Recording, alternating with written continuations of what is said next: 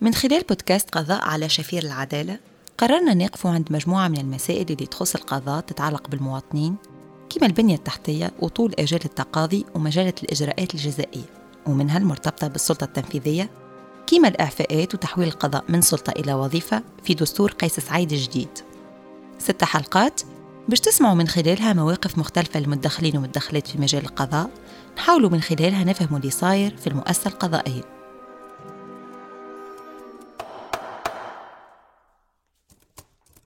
الجلسة الرابعة. المتهم علاقة القضاء بالأمنيين. التهمة إذعان على وجه الخطأ. الشهاد حياة الجزار.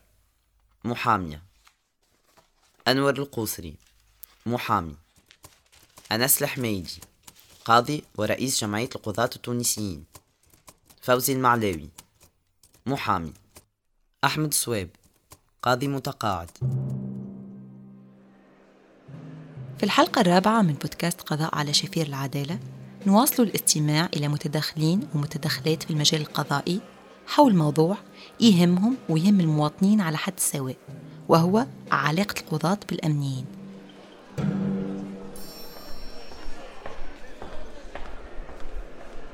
المشاكل الهيكلية ومشاكل النصوص القانونية تضعف من نجاعة وجودة القضاء.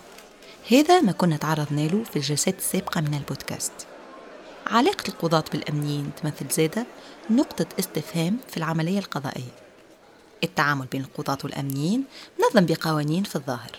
مثلا مأموري الضابطة العدلية اللي فيهم أمنيين وفيهم سلطات أخرى المكلفين بمعاينة الجرائم وجمع أدلتها والبحث عن مرتكبيها وتقديمهم للمحاكم ما لم يصدر قرار في افتتاح بحث يباشروا وظائفهم تحت إشراف الوكيل العام للجمهورية والمدعين العموميين لدى محاكم الاستئناف. إلا أنه حسب آراء المتدخلين والمتدخلات في المجال القضائي فإنه في بعض الأحيان تصير إخلالات وتداخل في الصلاحيات تجعل من كفتي العدالة غير متوازنة.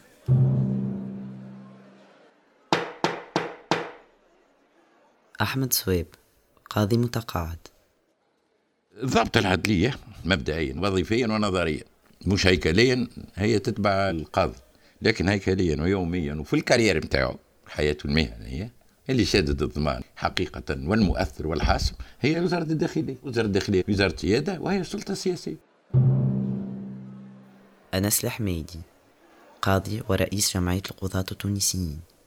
وجدنا انه وقت تتعارض التعليمات التي يصدرها الرئيس القضائي وكيل الجمهورية مع التعليمات التي يصدرها الرئيس الإداري الضابط العدلية دائما يميحون إلى تنفيذ وتطبيق التعليمات نتاع الرئيس الإداري. شنو ينجر عليه؟ نزاع بين السلطة القضائية والسلطة التنفيذية ممثلة في وزارة الداخلية. النزاع هذايا ما يخدمش الدولة وما يخدمش القضايا وما يخدمش الوصول إلى الحقيقة. وشهدنا ملفات تم فيها التوجه في البداية في مستوى معين من الأبحاث بناء على تعليمات من وزارة الداخلية ثم تبين فيما بعد أنه ليست تلك هي الحقيقة وأن مثلا بالنسبة للعملية الإرهابية اللي حصلت في باردو منطلق الأبحاث كان في اتجاه توجيه الاتهام نحو متهم معين. اللي هو اسمه محمد أمين القبلي. سوق لأنه هو المنفذ وتم القبض عليه. فيما بعد تبين أن توجيه تلك الأبحاث نحو ذلك الاتجاه كان بتعليمات وبإشراف من وزير الداخلية والمدير العام للأمن الوطني في ذلك الوقت. وقاضي التحقيق اللي جابوا له الملف وجابوا له المتهم لاحظ عليه آثار التعذيب وآثار التنكيل وغير تعليمات وأسند الأبحاث إلى جهة أخرى تبين أن ذلك المتهم ومن معه ليس لهم علاقة بتاتا بالعملية الإرهابية. تاع باردو وأن المتهمين والفاعلين الأساسيين هم ناس أخرين وتم التوصل إليهم وتم القبض عليهم.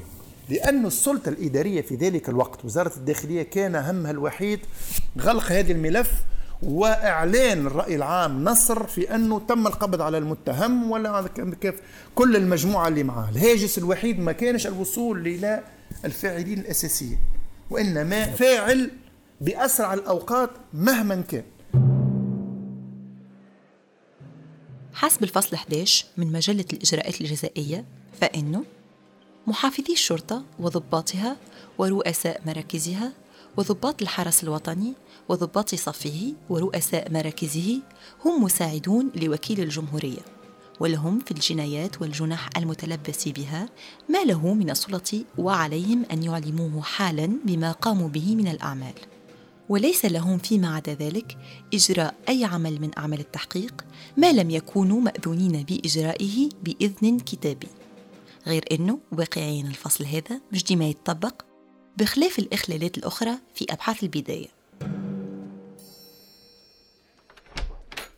حياة الجزار محامية. المداهمات يعني حاجة من الاثنين يا إما ما هيش justifiées لأنه يقولوا لي خذينا الإذن من وكيل الجمهورية لكن اللي داهموه ما يعرفش خذاو ولا ما خذاوش. يعني المواطن ما يعرفش حقه. est-ce que انت داهمتني وانت عندك الإذن من وكيل الجمهورية ولا لا؟ إحنا ما نعرفوش. أنور القوسري محامي. إحنا في تونس قبل وقت بن علي كان القاضي مش مستقل ويخاف على بقعته يخاف من النقلة يخاف من العقوبات. القرار اللي ياخذ الأمني هو اللي يطبقوا وكيل الجمهورية يطبقوا النيابة. مثلا الأمنيين يوقفوا واحد automatiquement إلا في حالات نادرة تصدر في بطاقة إيداع من طرف النيابة. بعد الثورة القضاة حبوا يأخذوا الحرية نتاعهم ويكونوا قضاة بالحق.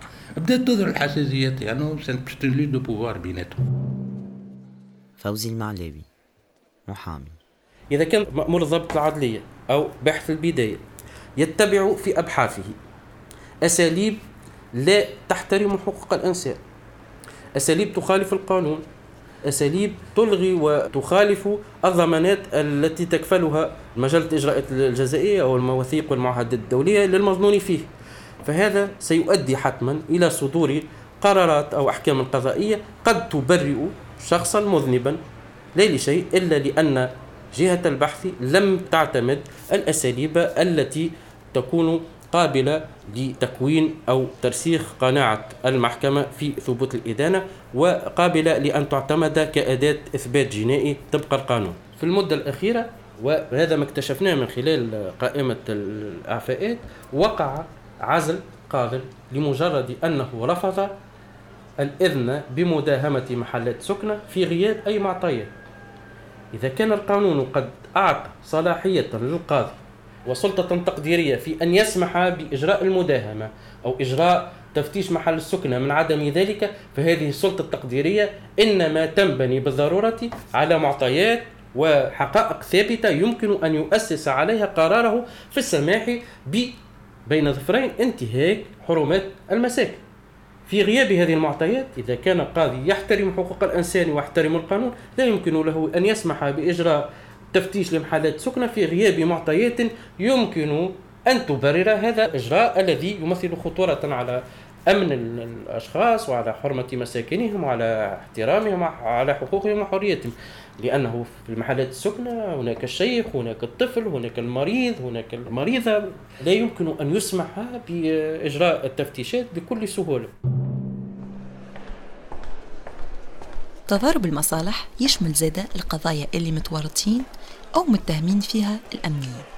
القضية اللي تنوبها الأستاذة حياة الجزار هي مثال من برشا أمثلة آخرين اللي تخلينا نتسائلوا حول تعاطي القضاة مع الملفات هذه. فهل صحيح أن القضاة مرتهنين للأمنيين وهل أن العدالة في الحالة هذه تكال بمكيالين؟ نهار الجلسة. نخلط أنا يمكن درجة غتاغ نلقى منوبي خطفوه رئيس الفرقة العدلية جاب زوز كمين تاع بوليس قدام باب المحكمة وداروا بيه بوليسيه سيفيل وهزوه من قدام باب المحكمة الباب الحديد نتاع المحكمة. والمحامي نتاعو الأستاذ جمعة يجبد فيه هما يجبدوا هو يجبد وهزوه. كي خلطت أنا نلقى الأستاذ جمعة خلطت عليه يقول للحاكمة لأنه دخلوا للجلسة والحاكمة كانت شافته يعني وقت اللي سمعت الحس الحاكمه مازالت ما هبطتش للجلسة. خرجت وشافت شاف اللي البوليس يخطف في مناوب حسان. وقت اللي آه، حضرت أنا نسمع في الأستاذ جمعة يقول لها سيد الرئيس راهو وقع اختطاف مناوبنا من عقر المحكمة من قدام باب المحكمة من طرف الشرطة العدلية أنا مادام مناوبي ما لقيتوش نخلي الجلسة ونمشي لمركز آه، الشرطة العدلية بكرتاج في حق الواد ونقول له شكون هذا اللي اختف.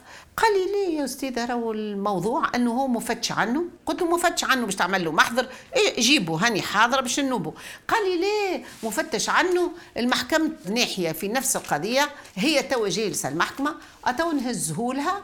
العشية خليه موقوف. نهار الأربعاء ونهار الخميس ونهار الجمعة ألوغكو هو محال على المحكمة. يجي نهار السبت اللي هو نهار فيغيي معناها المحكمة ما تخدمش الشرطة تجيبه وتقابلوا الحاكمة في مكتبها وكانت المحكمة فارغة طبعا لأنه كان يوم سبت. وبعد ما سمعته قتلوا كان الحاكمة هذه هادية هذه اللي اليوم شكيت بينا تقول له كان تقول ذي الحق السعدي عذبك ولا خطفك راهو توا نوقفك. دخلت شهادة ثم واحدة قال جيبوها وبعد كي قلنا لها باش تشهد على الاختطاف آه، ما حبتش تسمعها بعد ما خذت الهوية نتاعها كي سمعت لي هي باش تشهد على الاختطاف عاودت آه، خرجتها. القضايا التي شملت أمنيين قد شهدت تجمهرا وانفلاتات أمنية وضغوط مباشرة. نحن نعتبر أنه من المشروع ممارسة بعض الضغوط على القضاء. على مستوى الرأي العام هذا إيجابي مسألة إيجابية. القضاء ليس منزها من الخطأ وليس بمعزل عن المجتمع وليس فوق الجميع على الأقل فوق الجميع بأحكامه. نعم. لكن أحكامه هذه قابلة للنقاش لا فقط على المستوى القضاء وعلى مستوى الإجراءات وعلى مستوى الطعون المتاحة للمتقاضي وإنما أيضا متاحة بالنقد الصادر عن الرأي العام بالمظاهرات التي لا يمكن أن تشكل تهديدا لسلامة القضاة أو لسلامة المحكمة لكن أن يقع تجمهر خاصة من قوات حاملة للسلاح فهذا أمر خطير. ضغط الأمنيين على القضاة معروف هذا حتى بعد الثورة شفت برشا بعض النقابات الأمنية وما يلزمش نعموا فما نقابات الأمنية تمن بالأمن الجمهوري فما نقابات أمنية ما تمنش بالأمن الجمهوري. تعتبر النقابات وسيلة ضغط لتحقيق غايات غايات نتاع الأمنيين اللي هما ينتميوا له عملت انه الأمنيين يقوموا بجرائم كما أي مواطن يقوم بجرائم في خدمته. وتحالوا أمنيين حاصلوا مرة محكمة في بن عروس بالسلاح. يمنعوا قاضي تحقيق يحضروا قدام بيرو تاع قاضي تحقيق باش يمنعوه يوقفوا أحد زملائهم من يصدر فيه قاضي تحقيق بطاقة الإيداع بعد قيامه بجريمة إلى آخره. ولات الحكاية presque يومية معناها في الموضوع هذا. صارت هذه برشا محاكم صارت في تونس وصارت في بن عروس وصارت في سوسة وصارت في صفاقس زادة. بعد الثورة ولات حاجة عادية. أنه فما جزء من الأمنيين مش فاهمين اللي كي يعملوا نقابات مش اللي مخالفة القانون وراه مش التغطية على الجرائم لكن لحمايه الامنيين الحقوق المادية والمعنويه ولحمايه الامنيين من السلطة التنفيذية من السلطة السياسية معناها. باش هما يسموه في علاقة بالسلطة التنفيذية يكون قوه ضغط باش ما عادش يطبقوا التعليمات الغير القانونيه اللي هما بعد يتحاسبوا عليها بعد ثورة شنو صار؟ من عليه هرب البوليسية هربوا في الفر خايفين بالأشياء اللي اقترفوها قبل الثورة بتعليمات. خاطر كما جاتهم تعليمات ما يعملوهاش قتلوا ناس جرحوا ناس وجات قعدت في راسهم. كانت النية من طرف العديد من الأمنيين يخدموا بادرة الأولى باش يعملوا نقابات وإحنا عاوناهم في رابطة حقوق الإنسان أنهم يعملوا نقابات. المشكل هو أنه جزء منهم معناها نظرا لعاداتهم وتقاليدهم قبل وتركيبتهم وطريقة تفكيرهم وأنهم هم الحاكم وهم يحكموا في البلاد. كي عملوا نقابات رجعت الحكاية هذه معناها عملوا نقابات من أجل ذلك كانت الغايات الخفية بالنسبة لهم هي هذه. فما خلاف تو بين الامنيين راهو على المشكلة المشكلة هذه مش بالكم الأمنيين كل ما النقابات الأمنية متفقة راهو مش صحيح. على الاقل على الأقل اللي أنا بعد 28 سنة آه، معناها نجم نقول لك القضايا الكل اللي شكيت بيهم ضد الأمن اللي من أجل سوء معامله والتعذيب إلى حد الآن وإما حفظوا وإلا سقطوا مرور الزمن وإلا آه، عدم سماع الدعوة. بوليس يعذب والقاضي كذب.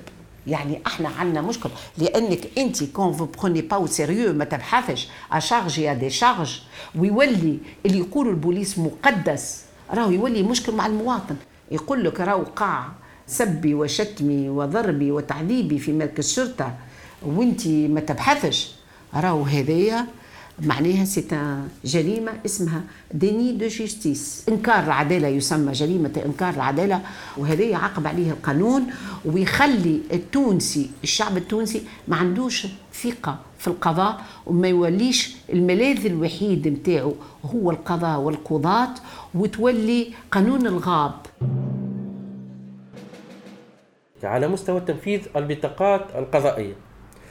لاحظنا في بعض الأحيان وفي عدد الأحيان أن البطاقات القضائية خاصة منها ما يهم الأمنيين أو بعض الأشخاص النافذين لا يقع تنفيذها بسهولة أو لا يقع تنفيذها مطلقا.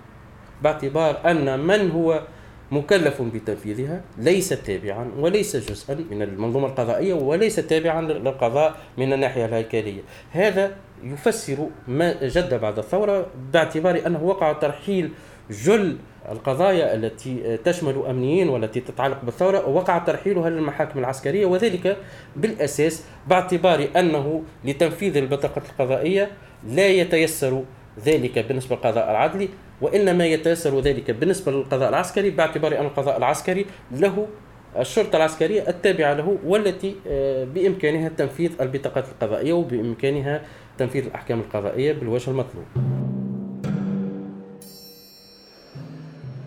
التباين الموجود بين الكائن والما يجب أن يكون في علاقة الأمنيين بالقضاة ما يزيد كان في اختلال ميزان العدالة وإضعاف ثقة المواطنين فيها ويجعلها أكثر عرضة لانتقادات السلطة التنفيذية الممثلة أساسا في رئيس الجمهورية قيس سعيد اللي قرر إعفاء 57 قاضي في جوان 2022 نحكي أكثر في الموضوع في الجلسة القادمة من البودكاست.